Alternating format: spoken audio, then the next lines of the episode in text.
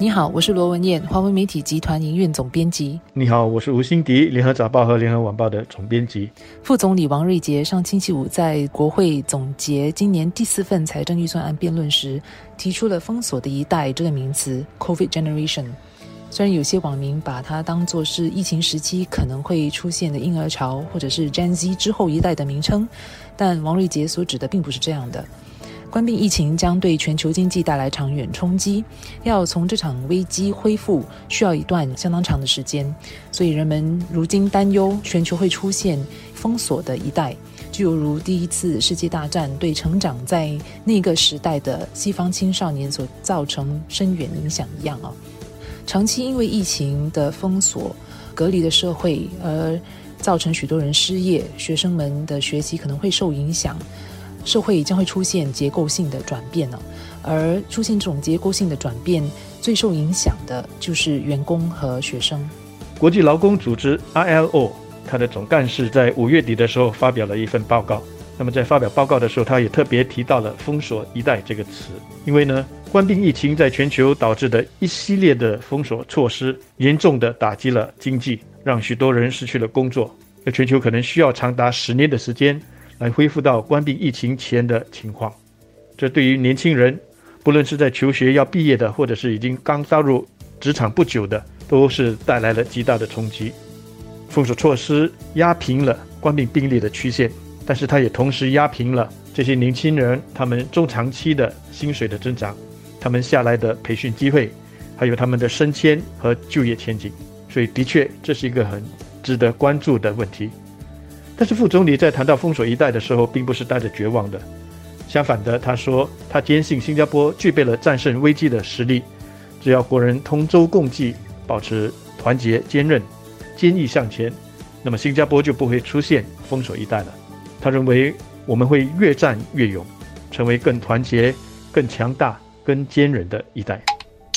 跟其他国家相比啊。嗯，现在很多国家都还在忙着对抗疫情，或者是在集中探讨如何重启经济的时候呢，其实新加坡已经在往更更长远的方向去想了，包括如何避免出现封锁的一代。新加坡的情况跟美国目前混乱的局势相比，可说是两个极端了。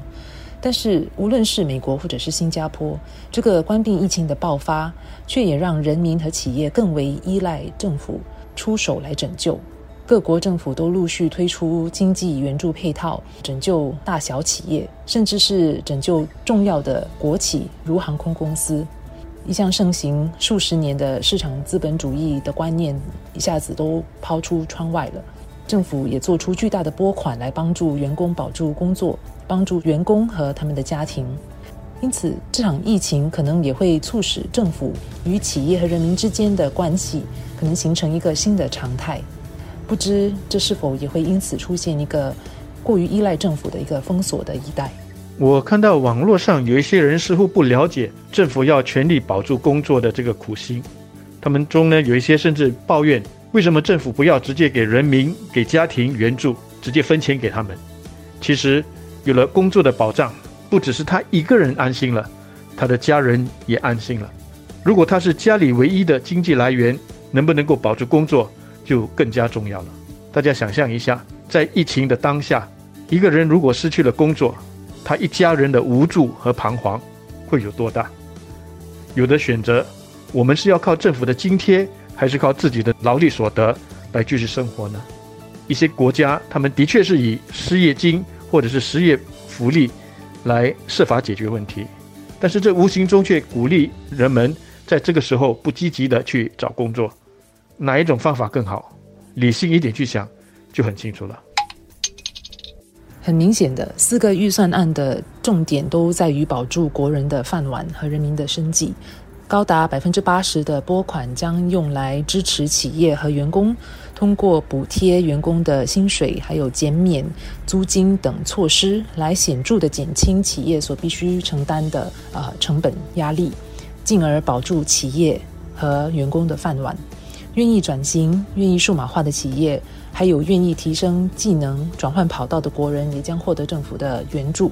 与此同时，政府也将为国人开辟更多求职途径和就业机会，包括最近宣布的，将在二十四个祖屋市镇，呃，设立卫星职业中心，让要找工作的国人可以在住家附近找到最合适的职业道路。这场疫情所带来的冲击真的是无比强大，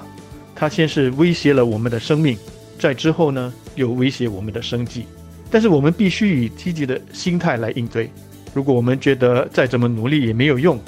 选择就此放弃，那我们就被自己的恐惧所封锁，走不出来。我们往往在逆境中看到了可贵的拼搏精神。而过去几个月，我们看到一些小贩、小商家，他们怎么努力的去转型，